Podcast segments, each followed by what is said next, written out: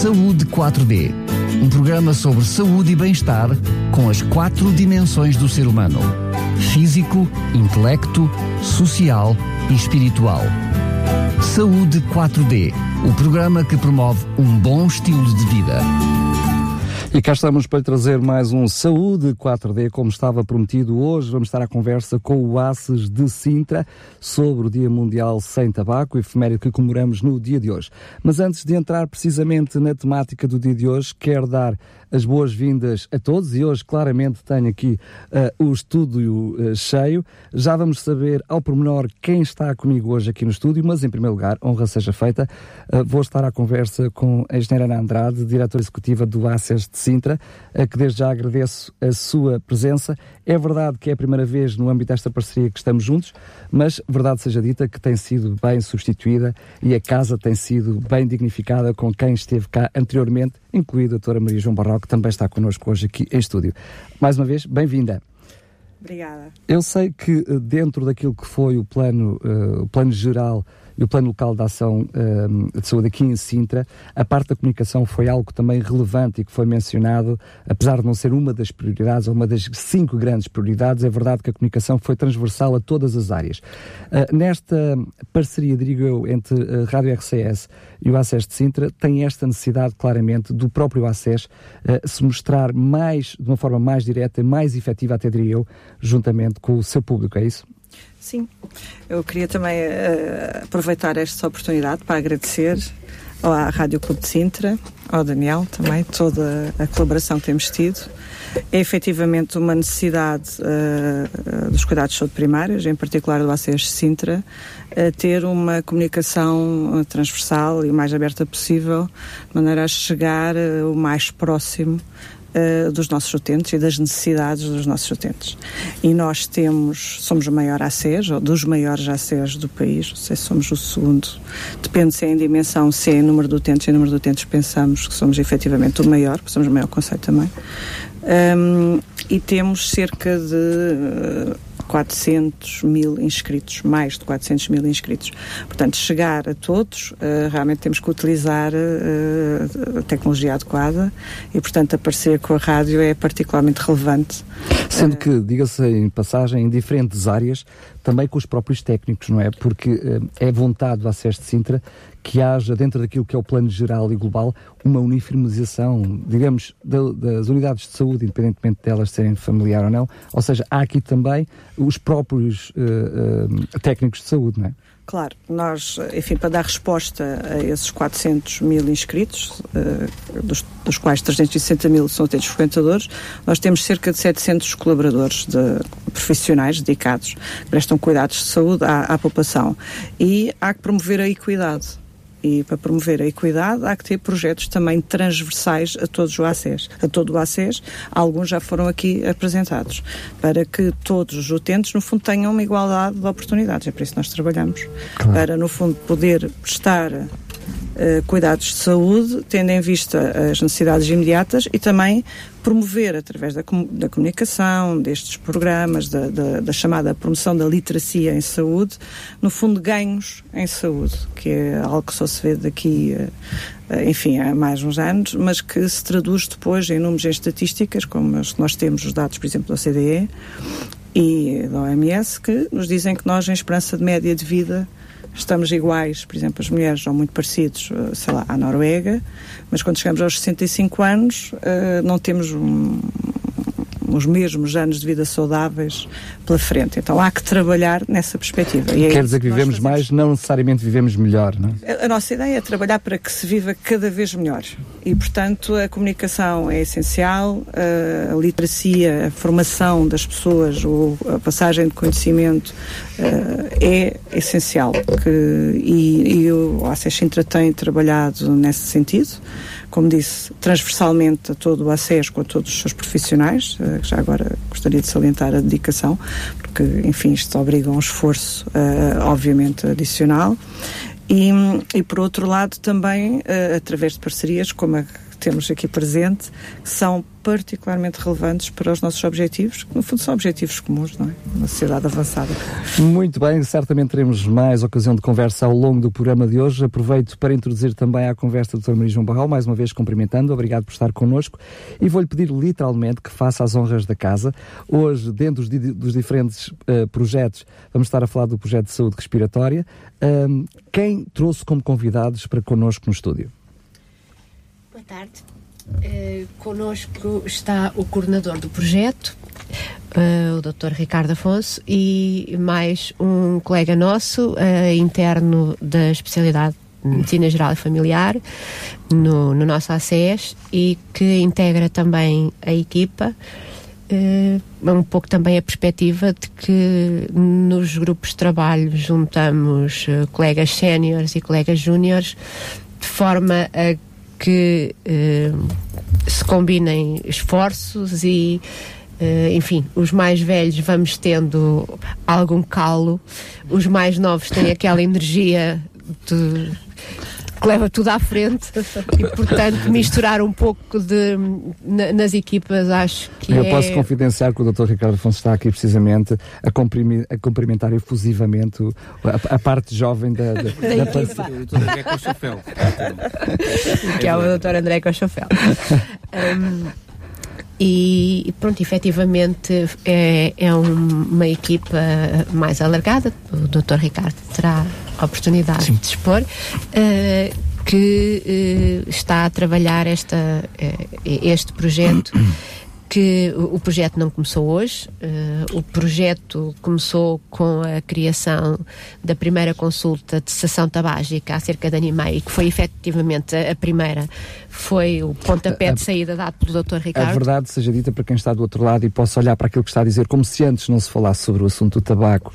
Portanto, num gabinete médico estamos a falar da consulta propriamente dita, de, diria da especialidade. Sim, não quer dizer que o médico não fosse, não fosse anteriormente não, aconselhando. Não. Uh, pronto, aliás, esse tipo de intervenção são aquilo que é denominado as intervenções breves uhum. e que fazem parte da atividade regular de consulta, não só na sessão tabágica, como noutras áreas. Uh, efetivamente, na sessão tabágica e um pouco também no alcoolismo, são, são áreas onde esse tipo de intervenção uh, está preconizada na, na atividade corrente e que se sabe e está estudado o, o, os efeitos que efetivamente, uh, os efeitos positivos que, que podem trazer.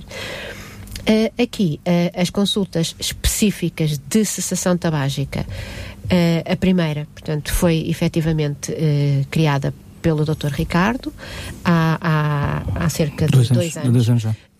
e depois, entretanto, surgiram mais duas. Portanto, neste momento há três consultas de cessação tabágica. Uh, o, o, rácio previsto é uma consulta por 100 mil habitantes, portanto, ainda teremos margem, uma vez um temos 360 mil utilizadores, um teremos alguma margem de crescimento. Um, mas, uh, pronto, é, é, sempre preciso começar em algum lado e este, este foi, foi o nosso primeiro passo. Entretanto, uh, houve uh, a disponibilidade de, serem, de se fazerem as espirometrias no, no, no nosso ACES. Um, eh, as espirometrias. Bem recente, diga-se é, passagem, um mesinho, é, dois mesinhos, por aí, não é? Não, nós começámos no, no princípio do ano, mais ou Foi, menos. mais ou menos em dezembro. Dezembro de 2016. Muito bem. E o, as espirometrias estão para a saúde respiratória um pouco como o eletrocardiograma está para o coração. Uh, Faz-nos uma avaliação de como é que o pulmão está a funcionar. Uh, e aí, eh, uma vez que tínhamos uh, três uh, consultas de estação tabágica, tínhamos as espirometrias e, e, e, temos um problema de saúde pública que é o tabaco, fazia algum sentido dar o passo seguinte e começar a construir este projeto para efetivamente eh, começarmos a ir à procura dos doentes com a doença pulmonar obstrutiva crónica, eh, porque também só se encontra aquilo que se procura, e uma vez que tínhamos disponível uh, a, a espirometria, tínhamos as consultas, portanto, pudemos começar a, a montar um, um, um, aumento do, do, da procura, do rastreio dos doentes que são elegíveis para rastreio fazer as espirometrias, aconselhar as consultas de sessão tabágica, uma vez que é a principal causa, e, e em termos de, de, de, intervenção na história natural da doença, uh, aquilo que efetivamente está demonstrado que tem maior impacto é o deixar de fumar. Portanto, é aí que temos que focalizar a, a, a nossa intervenção e, e, e portanto, pronto, ah. lançámos o desafio ali ao Dr. Ricardo para. Vamos lá ver se o Dr. Ricardo ficou com, com alguma coisa para falar depois de venir. Tem muita coisa para falar. alguma coisa ainda. alguma coisa ainda. Estamos, a, estamos a, quando falamos de saúde respiratória, estamos uh, e estão só a falar das questões tabágicas ou há um mundo para além disso? Há um mundo para além disso, não é? Claro, a, a prevenção primária, a prevenção secundária e terciária, claro que estamos a falar sobre isso.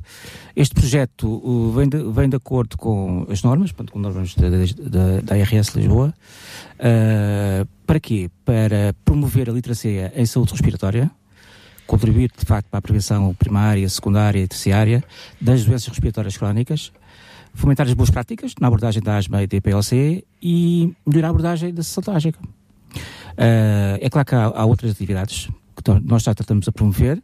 Aliás, nós promovemos, uh, dia 6 de Abril, uma caminhada pela saúde respiratória, que correu muito bem. Eu diria que é um 2 em 1. Um. É um 2 em 1. Um. Pronto, lá está. Uh, e agora, mais recentemente, uh, já mandámos um artigo para o Jornal de Sintra uh, sobre a saúde respiratória em si, uh, problemáticas da, da DPLC, asma. Nós sabemos que. A agradeço, agradeço a explicação. Exato, a DPLC asma, de facto, pronto, a DPLC é uma doença, doença tratável, prevenível, não é? Uh, constituída por vários sintomas, tosse, uh, expectoração, dispneia, uh, ou falta de ar, neste caso falta de ar, que são sintomas crónicos e persistentes, lá está, ao contrário da asma, ao asma. Uh, nós sabemos que a DPLC ocupa o topo uh, das doenças respiratórias crónicas em termos de mortalidade. Uh, no mundo, no mundo é, é terceira causa de mortalidade. a DPLC, de facto, está nas bocas do mundo, não é? Penso eu. Muito bem, um, eu, eu, vou pedir precisamente que o Dr. André, sempre que sentir necessidade, que, que, que, que intervenha, sinta-se livre. Um, que, naquilo que já, já vimos a doutora Maria João falar, daquilo que esteve na origem uh, deste, deste, um, deste projeto, na prática, para quem nos está a ouvir, uh, eu diria, quer em gabinete, uh, quando pensam, olhando para as estatísticas, olhando para os números, olhando para aquilo que é a realidade do acesso de Sintra, quer das unidades de saúde, falemos assim dos centros de saúde, uhum. enfim, para quem está de uma forma mais singela, fazer, não, não fazer distinção do que é uma unidade de saúde familiar e o que, e o que não é, mas uh, diria centros de saúde de uma forma uh, global. Um, qual é a preocupação uh, e quais são os objetivos que vocês pretendem atingir com este projeto de uma forma genérica? Basicamente é, portanto, melhorar a abordagem da, da, das consultas da básica, como disse, não é? Uh, melhorar a codificação na, na nossa ACES de TPLC asma. Nós sabemos que, por exemplo, a DPLC tem uma prevalência de 14,2%, de acordo com os últimos estudos uh, em Lisboa, portanto, e nós queremos melhorar essa codificação nos nossos registros para atingir esse, esse nível. Uh, aliás, Neste momento, a DPLC está um bocadinho subdiagnosticada, mas eu penso que com este trabalho nós vamos conseguir mais, mais diagnósticos, mais prevenção. Portanto, uma das coisas básicas que percebemos uh, por uma conversa singela foi que de uma consulta passaram para três. Portanto, Exatamente. há aqui, um, há, uma, aqui, há uma, uma, uma, necessidade de ainda aumentar este, estes números. Percebemos claro. que eles não são suficientes, não são. mas para além desta consulta, eu diria que, que também funciona quase dois aí utilizando a mesma expressão, uh, numa só uma questão preventiva, mas depois numa questão já procura, de ir à procura de resolver um Exatamente. problema já instalado, não é? Exatamente. Um, uh, tecnicamente, ou se quisermos, em termos de objetivos, a vossa intenção é chegar a mais consultas, é chegar a, a, mais público. O que, é, o que é que na prática, porque quem está do outro lado, nos está a ouvir, não consegue ler as vossas mentes? É? A nossa missão, de facto, é termos mais polos, não é? mais polos de consultação tabágica para cobrir este ACs que é extensíssimo, não é? Uh, é a nossa missão, não só Já nada a abanar a cabeça.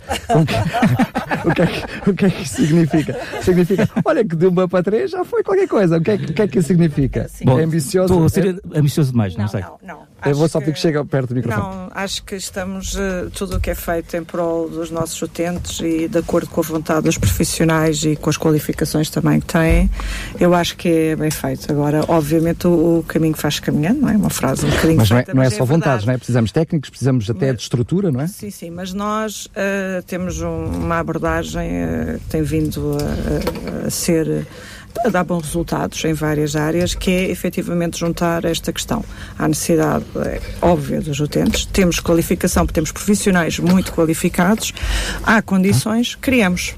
Não é? E depois numa perspectiva sustentada e que seja sustentável para o futuro, não é?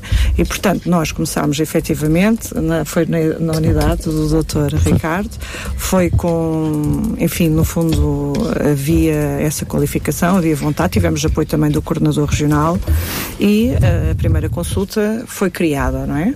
E depois, eh, claro, ah, esse foi o pontapé de saída, não é? Eh, mas criaram-se mais duas neste espaço e queremos criar mais uma. Como Nós disse assistimos- a doutora Maria João, as estimativas será, será uma para cada 100 mil, mil. mais ou menos. Portanto, ou seja, as, não as estamos quatro, mal. as quatro seriam um guarda-chuva As, as quatro, já, já estamos eh, Já num, muito bom num muito bom caminho.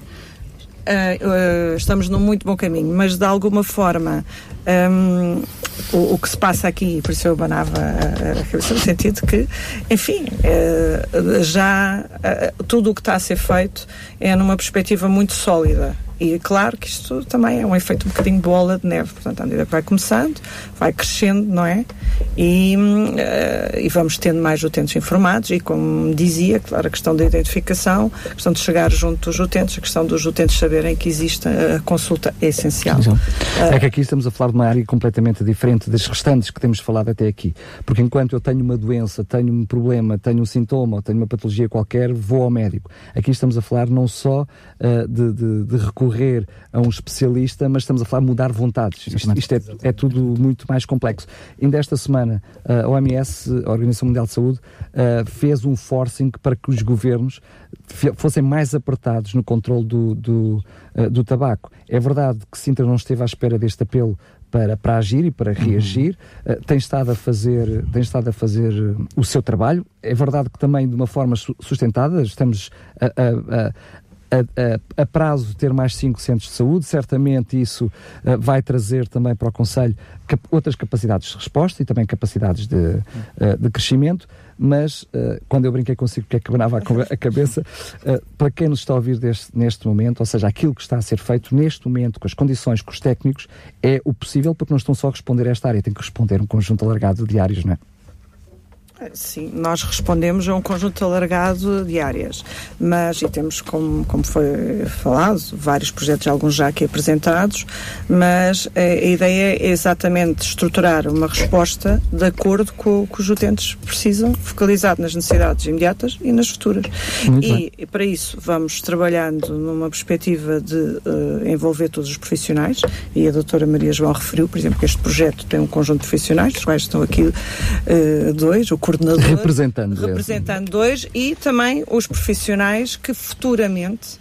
não é? que já são médicos, mas que estão cá a fazer a sua especialidade. É preciso perceber que quando nós dizemos um médico interno, já é médico, portanto, ele é médico e escolheu esta especialidade.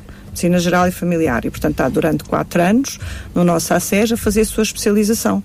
É óbvio que o seu contacto com estes projetos transversais é um contributo muito positivo, seja para o profissional, seja para o ACES e essencialmente para os nossos, para a população de Sintra, não é? Para que, que, no fundo quem nós servimos e, e a razão de ser da nossa existência, não é? E portanto o doutor eh, André Cochofel é, é que está aqui presente é exatamente um, um desses eh, colegas, eh, mas muito dinâmico e que integrou aqui o projeto. Nós temos 50, mais de 50 colegas eh, nessa, nessa formação. Isso também é um- algo que é importante passar e é uma informação relevante porque representam todo um potencial que de hoje à amanhã esta- serão médicos de medicina, de medicina geral e familiar, especialistas E, que esperemos que tenham assento aqui no, no ACES de Sintra, não os é? nossos, eh, vamos lá ver, as pessoas que fazem cá a formação, os nossos médicos, como nós dizemos, que, são, que fazem cá o internato, eh, na realidade escolhem normalmente Sintra, o ACES Sintra, temos tido esse prazer para ficarem. E eu acho que estes projetos também são um fator mo- motivador portanto, da sua. Mas podíamos lhe perguntar. Sim, sim. É, a primeira que é que pessoa, né? acha, se ele acha que é motivador e o que é que ele sente, não é? Só, é, não é nesse microfone, mas sim no outro, por favor. Bem, eh, antes de mais, boa tarde e obrigado mais uma vez por, também pela, pela minha presença aqui, por me terem convidado para estar aqui. Um, eu acho que respondendo a essa pergunta é sempre um bocadinho complicado, não, não, também não posso estar aqui a, propriamente a ferir suscetibilidades, acho eu. Um, obviamente, estes projetos são, são fundamentais, acho eu, para nós crescermos não só como internos, como como médicos no, no futuro, não é? Um, eu acho que estes projetos que têm agora aparecido no ACES Sintra são muito aliciantes, uh, até mesmo para pessoas de outros ACES que eventualmente queiram vir para Sintra e que tenham e que possam ter esta perspectiva que o ACES Sintra realmente é um, um sítio altamente dinâmico e motivador para, é, para os profissionais. Ou seja, não é só o que as, uh, os jovens, uh, utilizando a vossa expressão entre séniores e jovens, bastante interessante. os jovens, os séniores na área, na área, diria eu, na área. Um, podem trazer não é, com ideias novas, exatamente, enfim, exatamente. mais energia, menos vícios para, para os projetos, mas também partido, como aliciante é, para se fixar. Tirando sempre a partir da experiência de, de, outros profissionais já mais, digamos assim, mais velhos do que nós, mais séniores, lá está, uh, mas também juntando aqui, se calhar, digamos assim, a energia, o dinamismo dos mais jovens que, que estão agora a começar uma carreira e que se calhar que têm pouca experiência, mas que estão altamente motivados a mudar aqui uma série de coisas. Muito bem, na primeira pessoa, o que é que tem de aliciante este projeto? Ui, o que é que tem de aliciante? uh, é assim, uh, dentro da parte da, da, saúde respiratória, realmente é uma parte que me cativa, me cativou desde o princípio do, do meu internato, uh, porque é uma área que, que, realmente está muito subdiagnosticada no nosso acesso. Diria se calhar até a nível nacional, não é só no nosso acesso, mas a nível nacional, efetivamente. a doença pulmonar obstrutiva crónica, ou chamada DPOC, é uma doença extremamente prevalente. As pessoas acho que estão mais uh, focadas ultimamente, nomeadamente os doentes, a pensar mais nas hipertensões, na diabetes, porque realmente é mais falado. A DPLC muitas vezes acaba por ser quase. As pessoas não sabem o que é, que é Mas isso é um, um pouquinho também sazonal, não é? Consoante anda a preocupação, anda também as pessoas, não? Não é só, eu acho que tem mesmo a ver, se calhar, com uma questão também cultural, talvez uma, uma falta de, informa de informação que é dada, exatamente, literacia aos doentes, que eles muitas vezes não têm. Uh, e é uma doença extremamente prevalente porque tal como o, o, tabagismo também é, é extremamente prevalente e as, as, duas andam de mão em mão, essencialmente. E portanto, se temos uma coisa, muitas vezes vamos ter a outra. Uh, outra coisa que, que, é extremamente importante é que muitas vezes a hipertensão e a diabetes, apesar de serem doenças uh, assintomáticas, e, mas que têm eventualmente também sintomas muito graves, a DPOC também o é é, os, os, sintomas não se fazem sentir muitas vezes. É uma, é uma falta de ar, é um cansaço, é, são coisas muito específicas que tem que ser o médico. Mas como disse o Dr. Ricardo, como vítimas mortais, eh, neste caso. É elevadíssimas, é elevadíssimas. E os casos que nós temos observado de DPOC, diagnosticado, infelizmente, muitas vezes já são casos muito graves. Muito bem. Que... Eu, há, há pouquinho o Dr. Ricardo ficou quase que efusivamente entusiasmado quando eu falei na questão de ser, desta questão do tabagismo ser uma questão de mudança de vontades. De comportamentos. E de, sim, de comportamentos. Se, se, uma coisa leva a outra. outra. Um, como é que se lida com esta problemática? É um pouquinho diferente das outras. Ah, não é fácil. Uh, eu aqui, por acaso, a minha experiência, estou a falar da minha experiência pessoal. Lá está, a DPC de facto é subdiagnosticada. Mas há, há uma curiosidade. Eu, nos fumadores, acima de 40 anos, por exemplo, eu começo a questionar determinada sintomatologia. Determinada sintomatologia. Se tem cansaço para pequenos esforços, ou tosse, ou, ou expectoração. E, invariavelmente, acontece-me que a maioria de, desses doentes que estão subdiagnosticados, né, um, dizem que têm cansaço para, para pequenos esforços. Portanto, um sintoma que, que poderia ser desvalorizável, não é? No contexto da consulta, é bastante valorizável, não é? Acaba por ser significativo. Claro, muito significativo. E é o ponto de partida para as espirometrias, ou seja, o rastreio da, da, IPOC.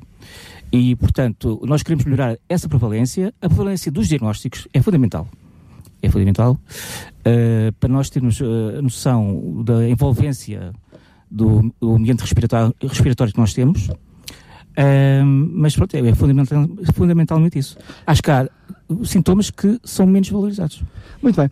Hoje ouvimos, ouvimos uma notícia de hoje que uh, por dia morrem 20 mil fumadores. Ou seja, hoje, enquanto estamos a fazer este programa, vão morrer 20 mil pessoas por causa deste problemático. Mais de 6 milhões de pessoas em todo o mundo mas são pessoas que muitas delas, o vosso caso de estarem aqui significa que estão a ir ao encontro dessas pessoas. É? Ou seja, este programa serve, o Acesso de Sintra está a ir ao encontro dessas pessoas.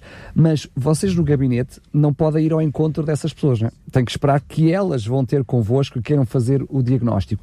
O que, uh, o que é que pode ser feito mais para que, uh, porque estamos a falar publicidade nos próprios maços de tabaco, de uma coisa que eu já diria acaba por ser até enfim, não consigo qualificar, porque se falássemos sobre outras problemáticas e nós tivéssemos que, a, a, a, se num pacote de batatas fritas, tivesse que ter uma imagem de, de pessoas obesas, enfim, mas pronto. Uh, o que é que se pode fazer mais? A gente não pode apontar pistolas à não cabeça. Apontar a pistola, lá está. Eu acho que pode-se mudar um pouco a legislação que existe ainda a nível de, pronto, de decretos 100% smoke free, chamados 100%, smoke free, Uh, é claro que temos um problema também adicional, uh, que é a exposição passiva também uh, do tabaco, que tem uma grande expressão em termos de mortalidade. e sobretudo a nível infantil também. É? Infantil. Estima-se que seja 7% das da mortalidade em 2010. Portanto, 7% eu penso que é bastante significativo. Os nossos números em Portugal são demonstrativos daquilo que é a estatística global? Ou nós, Sim, tem, o nosso pequeno Portugal tem uma, uma, uma amostra diferente? Não, é claramente muito, muito sobreponível, né? claramente, não há muita dúvida. Você falou há bocadinho das mortes, né? 100 mil uh, mortes por dia, né? Um, não, não, são 20 mil 20 mortes mil, por dia, 6 milhões 20, por ano. Exatamente. Uh, a questão é que estima-se que no século XXI, devido ao tabaco, vão morrer mil milhões de pessoas. Isto é um número que dá para pensar as pessoas. Bem, doutor Maria João, queria também uh, acrescentar alguma coisa, faça favor. É, é, é, um pouco aquilo que eu acho que é uma noção que todos nós temos da, da, da clínica, que um, algo. Às vezes é difícil às pessoas, e nomeadamente aos fumadores, uh, os sintomas vão se instalando uh, tão progressivamente. E, e muitas vezes nós sabemos que os fumadores dizem estão em processo de negação, não é? Portanto, acham que eu estou bem. Ou seja, progressivamente, mas muito lentamente, não é? Uh, eu estou bem e a seguir tosse, tosse, tosse, tosse, tosse. Mas ele nem dá por uhum. isso. Os outros é que dão. Uh, e, e, e, também o, o, este, este cansaço, esta limitação progressiva da capacidade de esforço, ela é, é tão insidiosa, uh, vai se instalando, a pessoa vai deixando naturalmente de fazer algumas coisas que só percebe o ponto em que está quando, depois diagnosticado, orientado, eventualmente de ser instituída uma terapêutica, aquilo que normalmente se chamam as bombas, uh, e que também ainda vão tendo muitas resistências, mas pronto. Quando realmente fazem e voltam a conseguir fazer aquilo que faziam antes, é que percebem o que tinham deixado de fazer. É quase como não ver por um óculos, não é? é? é? mais ou menos a mesma coisa. É que as pessoas, é, é tão lento que as pessoas não se apercebem do que estão a perder, porque se vão naturalmente adaptando. Quando de repente podem outra vez voltar a subir um lance de escadas a correr, ou, ou a correr e a falar, eh, que é outra coisa que não conseguem fazer, de repente, tipo, realmente como eu estava e nem tinha percebido. E isso, isso é uma coisa que nós temos depois do, do, do feedback do, dos doentes quando efetivamente se consegue fazer a intervenção, a intervenção adequada, que também colabora. Ou, ou quando começam simplesmente com uma bomba das mais simples, bomba sim, o, que, o que a doutora designava como bomba, uma é. bomba broncodilatadora, digamos assim, e, vê imediatamente logo uma diferença abismal na sua qualidade de vida, simplesmente com um fármaco apesar de, apesar de não tinham quase sintomas nenhums, aparentemente. Mas, uh, segundo. Nem tinham percebido que os nem tinham. tinham percebido que os mas, tinham adaptado a eles. Muito bem. Mas a partir daquilo que vocês estão a partilhar com os, com os nossos ouvintes, é que uh, desde o momento em que eu tenho noção que tenho esse problema, experimento a possibilidade das melhoras do meu estilo de vida e da minha qualidade de vida, à partida, então, olhando para o, para o benefício, causa-benefício, eu não voltava atrás. Mas, segundo as estatísticas também, muitos dos fumadores que deixam de fumar, uh, temos uma grande maioria que volta a fumar. O que é que está a passar, então, para que parece um pouco contraditório com aquilo que vocês estão, estão a partilhar connosco hoje? É assim. Um, eu, efetiv... Aliás, desculpa, peço desculpa ter interrompido. Eu até uh, tive a oportunidade de ver experiências de, de, pessoas com a própria bomba a continuarem a fumar. O que eu diria que está aí uma bomba explosiva. Sim, é, efetivamente isso é verdade. Uh, e é verdade que sim, uh, existe realmente uma, uma, taxa de recidiva uh, dos doentes que deixam de fumar uh, e que depois realmente têm umas recaídas e continuam a fumar. Obviamente, esses casos nós, são casos que nós vamos continuar a seguir e tentar sempre aliciar para que voltem a deixar de fumar, efetivamente. Sim, o médico Agora, procura que, haja melhores, claro, melhor claro. saúde, e não é, pode impô-la. Invariavelmente, nós não conseguimos ter 100% de, Com certeza. de cura, não é? De, de, tratamento destes doentes, mas tentamos fazer o máximo para que isso aconteça. Mas deixa-me só fazer um exemplo. Eh, eu conheci alguém eh, da saúde que tinha um comportamento interessante, tinha uma alergia a um determinado alimento, mas quando queria comer esse alimento, disse: Ah, não há problema que eu vou tomar já um antihistamínico para poder comer o, o, alimento. Aqui estamos a falar de algo mais grave, não é? Porque muitas vezes, quando se está a fazer o tratamento, o, o, simples ato de fumar não, não põe apenas a situação como estava antes, mas coloca as situações num patamar bem pior. Exatamente. Nós estamos a falar aqui também, eh, não é só a questão de fazer o tratamento, é de mudar comportamentos. E a mudança de comportamento é uma coisa que é extremamente difícil. Eu, eu tenho Mas pouca aí, aí é a questão clínica. da prevenção. Também, também. A prevenção efetivamente funciona, mas pronto, na minha experiência clínica, que ainda só tenho 3 anos de efetivamente de especialidade, ainda, ainda há pouco tempo, uh, ou de, de, que estou a fazer a especialidade, uh, mas efetivamente a mudança de comportamento é a parte para mim mais difícil, uh, mas também mais aliciante nas nossas consultas, tentar fazer com que a pessoa realmente mude este tipo de comportamento. Mas isso não é um patamar já a seguir, ou seja, eu só posso exigir que alguém mude comportamento quando primeiro lhe faço sentir que ela deve mudar de comportamento, não é? E aí, a nível de divulgação, nós percebemos cada vez mais anúncios, cada vez mais publicidade, Sim. outdoors, uh, enfim, Enquanto que há uns tempos atrás, há uns anos atrás, talvez 10 anos atrás, nós tínhamos um problema nessa área, que era o médico dizer ao seu utente que devia deixar de fumar quando o médico fumava, é? e tínhamos este, este problema, que era efetivo, ou seja, como é que eu vou conseguir convencer o meu utente que deve deixar de fumar se eu estou à porta do centro de saúde ou à porta do hospital a fumar? Mas acredito claramente, e temos visto mudanças ao longo destes anos também nesse patamar, e por isso ainda bem que assim é, mas o que fazer para levar a pessoa a ter o primeiro passo? Ou seja, porque uma coisa é ter a força de vontade para mudar o hábito, mudar o estilo de vida, outra coisa é ter noção, eu preciso de mudar. Eu acho que isso acaba por ser um bocado a pessoa a fazer esse próprio a criar essa própria consciência. Nós, obviamente, como médicos e como profissionais de saúde, estamos sempre lá para aconselhar, para dar esse tipo de informação, mas uh, acredito que efetivamente é a própria pessoa que vai ter que ter essa noção mais Mas a questão da espiro, espirometria já vai ajudar, não é? Porque a espirometria, Sim. ou seja, há ali o tal diagnóstico que o Dr. Ricardo falou, há a tosse, há aquele cansaço. Vamos fazer esta espirometria. A seguir, ou seja, diria, já se lançou a cana, já se pescou e já há aqui um diagnóstico, já pode levar a pessoa atenção. Você já está com um problema, não é? É isso? É exatamente isso. Uh, este projeto também vai, vai permitir uh, atuarmos mais na prevenção. Portanto, vamos, vamos ter uma intervenção na, na, juntamente com a saúde escolar. Uh, no âmbito do tabagismo, ainda não está feito, mas pronto, vamos fazer esse, esse mini projeto. Bem, eu digo, esse mini projeto. segundo sei, segundo sei, há muitos anos que a saúde escolar já tem, diria, esse pequenino guarda-chuva. É verdade, há muitos anos que tem. E... Infelizmente sei que a saúde escolar, por diferentes razões, tem vindo a sofrer baixas, enfim, de, de, de, unidades de saúde, há outras que, de centros de saúde, assim sim, fica sim. mais amplo. Há outras que vêm desenvolvendo, há outras que abandonam o projeto, Exatamente. mas é algo que não é de agora, mas há uma, intenção, existe, há uma intenção de, de, E nós temos que reforçar, de facto, estes, estes, projetos uh, a nível da saúde escolar, das UCCs, uh, eh, porque nós sabemos que os jovens é, uh, iniciam cada vez mais precocemente o consumo de tabaco. Pronto. A idade normal é de 13 anos, que começam com consumos regulares, e nós temos que travar o processo aí. Não é travar à frente, travar logo ali. À raiz. Aliás, segundo sei, até começam de... antes. Era o que ia dizer. Ou antes de. antes de um, porque travar já, já não é na, na área da prevenção. Muito bem. Sendo que aproveito já agora para falar sobre isso, porque quem está do outro lado provavelmente neste momento está a fazer a mesma pergunta que eu estou a fazer. Uh, como é que esta questão da saúde escolar, que foi talvez há 10 anos em Sintra, uma bandeira muito grande. Depois, há 5 anos atrás, voltou a reforçar-se esta necessidade, mas depois, na prática, tem sido um processo difícil, diria quase a par com, com um, outras questões na área da saúde, enfim, como a Avemérito, que, que, felizmente já, já, eh, já chegou a Sintra. Mas como é que é esta, esta situação da saúde escolar, que eu acho que é bastante pertinente? Enfim, eh, nós no âmbito da saúde escolar, e o que o doutor eh, referiu no âmbito da prevenção, é obviamente que existe existe este programa, não é? Portanto, a ideia é reforçar e trabalhá-lo mais. E isto, o facto de nós trabalharmos mais, se calhar não se vê no dia, mas é a tal questão que vai é algo a longo prazo, a longo prazo.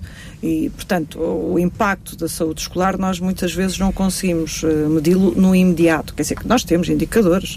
Por exemplo, nós, o programa de saúde escolar abrangeu 5 mil e tal alunos, por exemplo, no último que é um número já significativo em algumas das suas vertentes. Mas eu tinha noção que, em termos de uh, unidades de saúde, a implementar, uh, portanto, o projeto em si, As que ela... CCs, nós, nós já fizemos um trabalho há cerca de dois anos que foi tentar também uniformizar os, o, os projetos e a intervenção no âmbito da saúde escolar. Porque eles eram um bocadinho de carolice do, do, do próprio técnico. Não, há orientações, mas a ideia era, uh, primeiro, acho que nós, enfim, esta questão de inventar e reinventar a roda não faz muito sentido. Depois, há realmente a questão de juntar, no fundo, o que já é de conhecimento, melhorar e depois aplicar. Isso foi, uh, houve um primeiro trabalho nesse sentido.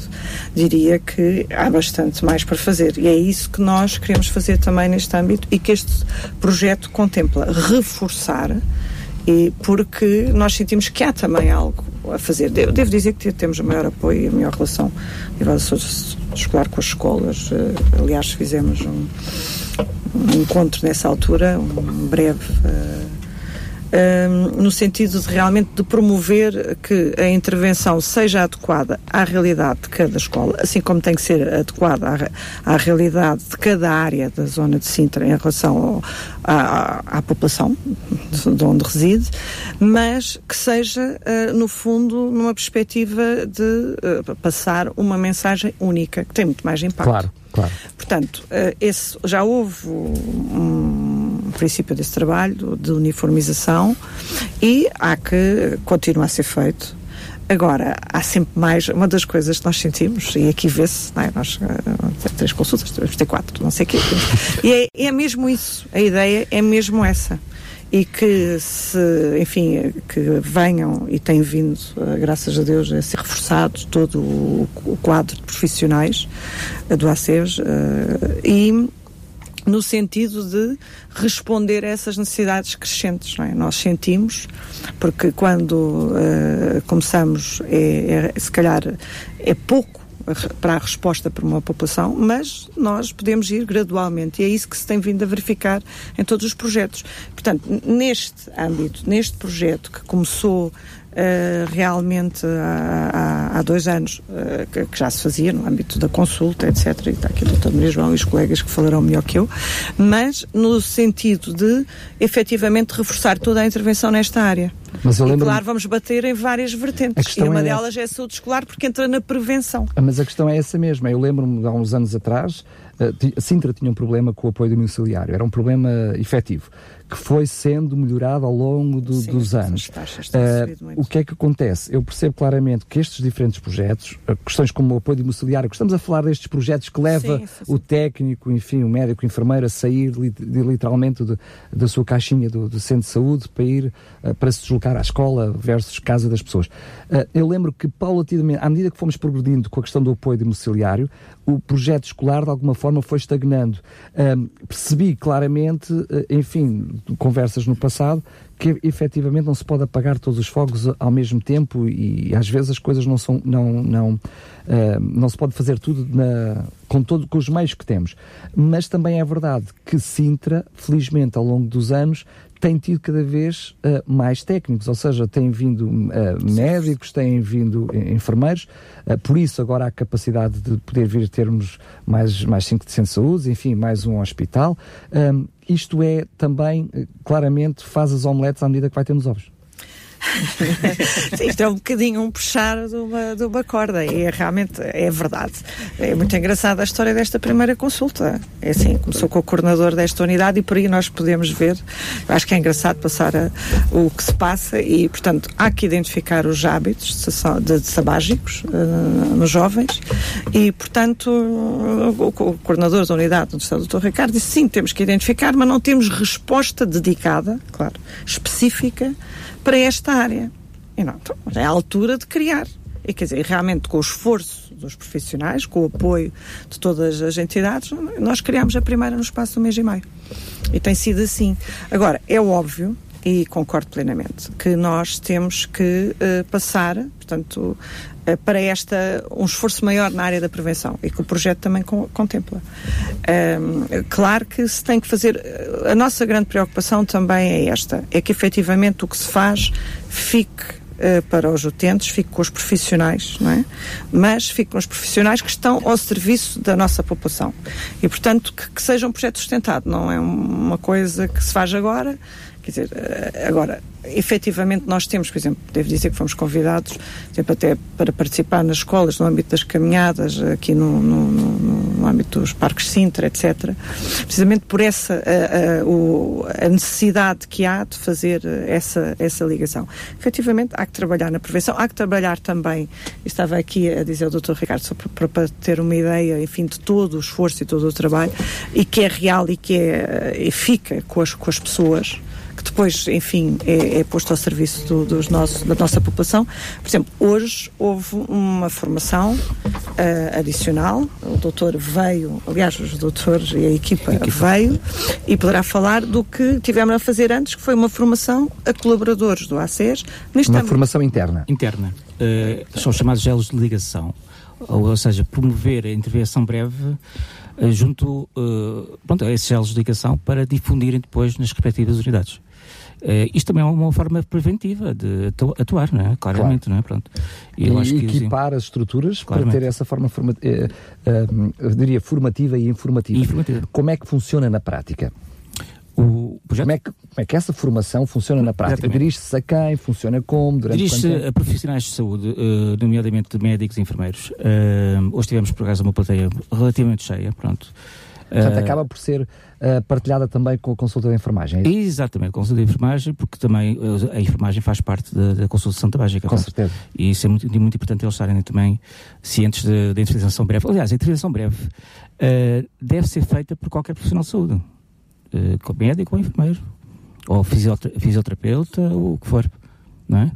Uh, é, Mas isso é para, para, motivar, motivar motivar os próprios técnicos de saúde de uma forma genérica. Então, é engraçado, é engraçado esta, história, esta situação da motivação. Nós queremos motivar os fumadores, mas ao mesmo tempo temos que motivar os profissionais, não é? Isto é fundamental. Para... Eles são a porta, são a linha da frente. Exato, linha da frente. Cá está. E se motivarmos os profissionais, cá está.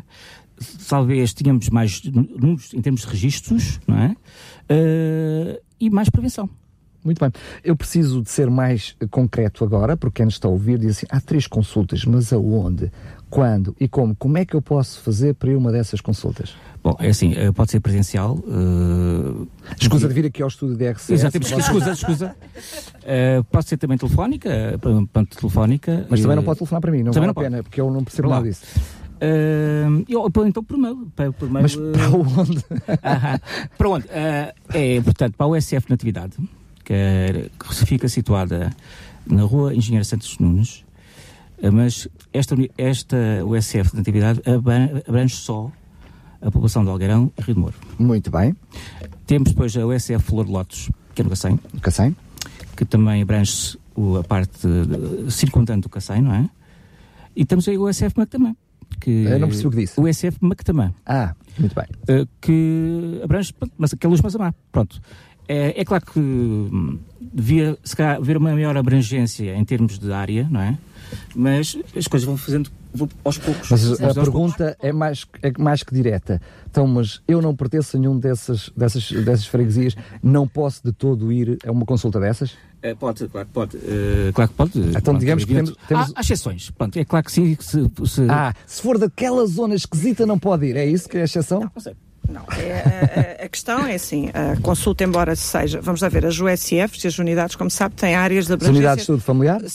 familiar, os, os, centros de saúde, enfim, uh, têm áreas preferenciais e têm, e têm áreas de abrangência, não é? Uh, preferenciais de abrangência, não é? De abrangência, mas cada vez mais uh, funciona a, a, livre escolha, não é? Portanto, nós temos isso a nível dos condatos secundários. Até porque a própria espirometria não, não acontece em todas não, as... a espirometria tem que ser referenciada e tem que ser prescrita, não é? Portanto, é uma questão diferente. Mas, por exemplo, a, a, a espirometria pode ir um utente, qualquer utente do Conselho de Sintra, qualquer uh, cidadão não precisa ser por mim. Seja, seja, que seja o médico de família a prescrever, não é? Portanto, eu agora quero fazer uma espirometria. Autoprescrição. Não, não. Ah, porque muito, os nossos recursos têm que ser rentabilizados a, a, favor dos utentes que precisam. E, e, e tem que se começar tem, por aqueles que precisam mais. É? Precisam mais e por aí entra. Agora, de alguma forma, e nós recebemos na, a nível uh, da SED, muitas vezes, pedidos de consulta de sessão tabágica ao meio do ACES Sintra. E nós depois encaminhamos para a mais próxima. Muito bem. Portanto, uh... não há ninguém que esteja excluído. Agora temos uma resposta que é, neste momento, a, a possível, não é? Entendemos. Mas que vai, está, como se vê, a passos muito consistentes e, e, e largos, e dizemos até rápidos, a aumentar, não é? Portanto, muito bem. a ideia é mesmo essa, é trabalhar o mais possível nas vertentes, nas diferentes vertentes. Ninguém deixa de fumar por causa da consulta, não é? Por, por causa de não ter consulta. consulta. Exatamente. A ideia é mesmo responder às necessidades. Muito bem. Há aqui uma situação que não se falou muito, que é a articulação com a linha Saúde 24, Santa Básica, que é feita, de facto, em todos os maços de tabaco há essa informação em termos de número telefónico. É, é, o doente liga para esse número, é recebido por um enfermeiro, pronto, e o enfermeiro faz a distribuição desses pedidos, não é? De consultação tabágica para os ACs. Muito bem. Uh, cada ACs tem um interlocutor, tem um interlocutor que é responsável depois para a distribuição pelas unidades de saúde dos doentes. Cá está. Uh, é uma, uma, uma grande abrangência. Uma grande abrangência. O, curiosamente, eu sou então, o, interlocutor do ACX. É o dito cujo. O dito cujo. Uh, curiosamente, uh, recebo vários pedidos. E é claro que, por exemplo, uh, eu tento, tento distribuir o melhor possível, não é? Portanto, encaminhar o melhor possível esses pedidos. é claro que depois as áreas que não abrangem as consultas de Santa Básica, eu dou indicações também, dou indicações, ou se, se dirige à consulta de Santa Básica do hospital, ou pronto, se não tem competências, não é? Mas pode até vir referenciado por um colega do outro, do com certeza, com certeza, sim, porque claro que assim, eh, basta, basta telefonar, um contato telefónico, que nós abrimos aí essa, essa exceção. Muito bem. A exceção, pelos vistos, é regra. Que regra? que regra. Fantástico. Muito bem. Uh, para aqueles que nos estão a ouvir agora, uh, eventualmente também, mais uma vez, uh, o, aquilo que é a sua consulta de médico de família pode ser por aí o primeiro passo para tudo o resto, é isso? Com certeza. É, é, o primeiro passo para, de facto, fazer a prevenção. de facto, nós fazemos a chamada intervenção breve, lá está. Uh, abordamos o doente, o consumo do, do, tabaco, aconselhamos o doente, avaliamos se ele está preparado ou não para deixar de fumar, acompanhamos o doente, ajudamos o doente também, uh, para, pronto, para deixar de fumar. O primeiro passo é aí, de facto. Qualquer profissional de saúde pode fazer, de facto, intervenção breve. Pode e deve, eu. Vamos pensar nesta hipótese de alguém que me está a ouvir e diz, ah, mas eu não tenho médico de família. Uh, como é que pode fazer? Será que pode dizer, eu tenho uma urgência, eu preciso urgentemente de deixar de fumar? O que é que pode fazer? Uh, isto é mais complicado. Isto não. É, eu sei regra. Eu sei... Não combinámos não fazer com perguntas complicadas. Isto é complicado. Uh, batreiro. Mas, uh, mas de facto, o, o médico lá está, não tem a possibilidade não é, de, de serem encaminhados para, para as consultas de Santa Básica, não é? Não, não, sei, uh, não, eu peço desculpa. É assim, o, o, doutor, o chefe médico tem uh, acesso aos cuidados de saúde, uh, seja a nível de programas, seja a nível desta sociedade. E isso é uma, uma questão que nós também temos estado a trabalhar. O doutor Ricardo falou assim, enfim, o doutor tem uma lista, e devo dizer, muito acima do que, é, que é, eu sei porque eu sei os números das listas, muito acima, enfim, do que é os tais 1900. A capacidade da resposta. A capacidade da resposta. da resposta, portanto, do utentes, e trabalha no SF e que tem essa especificidade. Do ponto de vista do ACES, e falando numa perspectiva muito real, é óbvio evidente que tem que haver uma cobertura um, de, de, todos os utentes. Nós temos vindo a aumentar essa taxa de cobertura, como sabe. Um, há números que são significativos. Nós, num ano, uh, conseguimos atribuir médico de família a mais de 30 mil utentes. A, a criação das unidades de saúde familiar propriamente ditas veio dar uma resposta mais uh, efetiva a isso? Essencialmente, uh, no fundo também a captação de novos médicos. O ACES em dois anos entraram mais de 33 médicos de família, especialistas. 22 Portanto, efetivos, não é? Sem, 33, 33 médicos. Contando com os que saíram?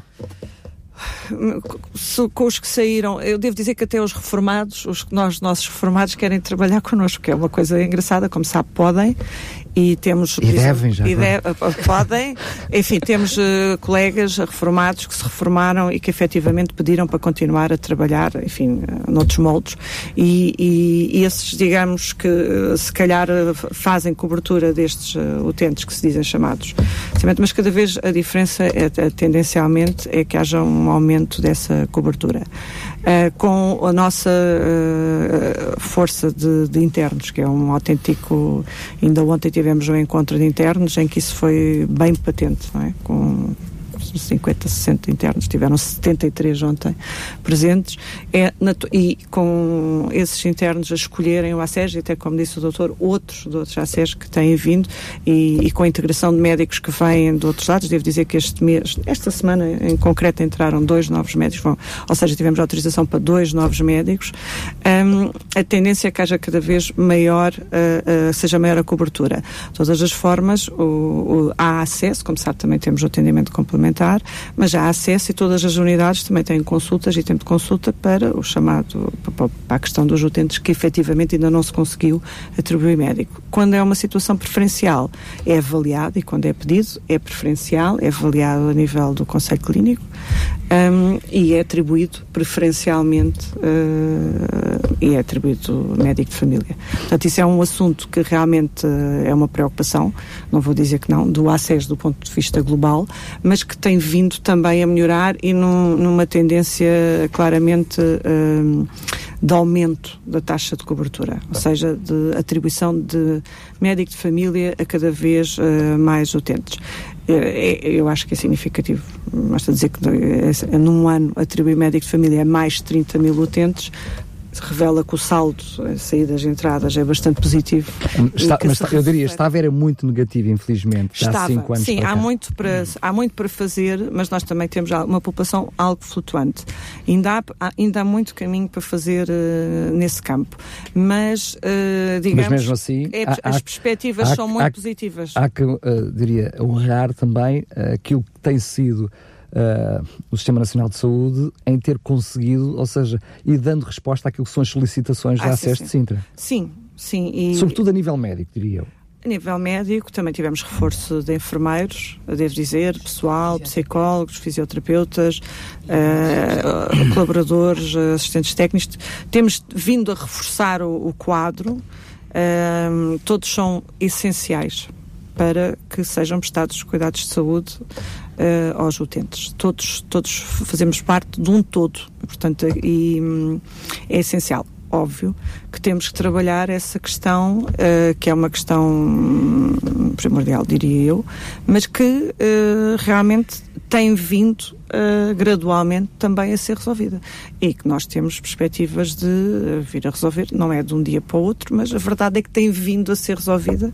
E vamos ter, por exemplo, concurso a muito curto prazo, onde nós temos já alguns médicos que manifestaram, uh, recém-especialistas, o interesse em ficar no ACES, onde tiraram a sua formação, e outros que vêm de fora e que já manifestaram o interesse em, em ficar. Muito bem.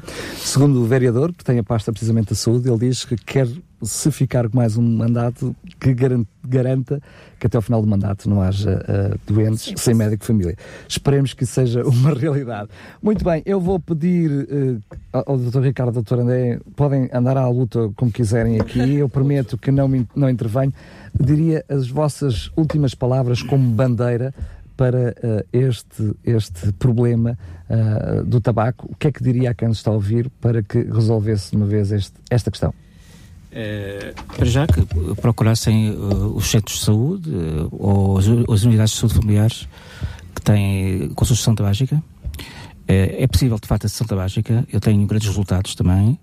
Uh, e que despertem, de facto, em termos de literacia respiratória, para esta, este problema, é? que é o tabaco em conjunto com as doenças respiratórias crónicas. Muito bem. Eu pouco mais tenho a acrescentar, uh, se calhar aqui só reforçar realmente a questão dos sintomas, uh, os doentes que sintam que, ou, que sejam fumadores, mas que não se sintam realmente grandes sintomas, mas que mesmo assim devem efetivamente falar com os profissionais de saúde que os servem, com os enfermeiros, com os médicos, com qualquer pessoa, uh, para que seja mais fácil posteriormente nós referenciarmos, efetivamente, para fazer uma, uma espirometria ou, eventualmente, referenciar uma consulta de sessão tabágica. Muito bem. Chegamos ao fim de mais um Saúde 4D. Não sei se as meninas presentes querem dizer muito bem, então, força. Bom, eu só, só queria aqui alargar que, embora uh, neste momento as espirometrias uh, sejam real, realmente uma, uma facilidade no, no ASUS por, estar, por termos um, técnico a fazê-las. De qualquer forma, a espirometria é um exame convencionado e que podemos pedir, portanto, mesmo não, não, não tendo muita capacidade lá está, nós vamos sempre começando devagarinho, mas uh, no dia a dia da prática clínica, a espirometria pode ser medida, lá está, como os eletrocardiogramas. Um, e em relação a, a, às consultas de sessão tabágica, uh, só um, salientar aqui que é, est, estas consultas são sempre uh, multidisciplinares. Portanto, nós temos médicos, enfermeiros, temos psicólogos de apoio nas equipas e, portanto, isto é, é um trabalho que, uh, ultrapassada a tal intervenção breve da consulta do, do médico de família, esta consulta é mais estruturada, é o patamar seguinte e que, se necessário, também tem os psicólogos para apoio e como ajuda extra para trabalhar, para travar esta batalha com o tabaco. Muito bem, eu penso que uh, ficou tudo esclarecido. Não sei se alguém quer acrescentar, alguém quer acrescentar mais alguma coisa. Então resta-me agradecer mais uma vez a vossa presença. Fica encontro marcado para o nosso próprio, próximo programa. Eu diria que nas diferentes áreas, felicidades no vosso trabalho. Quanto a si que me está a ouvir, já sabe. Um, se tiver alguma questão, quiser levantar alguma uh, pergunta, até alguma sugestão, pode entrar, entrar, pode entrar em contato connosco para programas radiorcs.pt. Saúde 4D. Um programa sobre saúde e bem-estar com as quatro dimensões do ser humano: físico, intelecto, social e espiritual. Saúde 4D. O programa que promove um bom estilo de vida.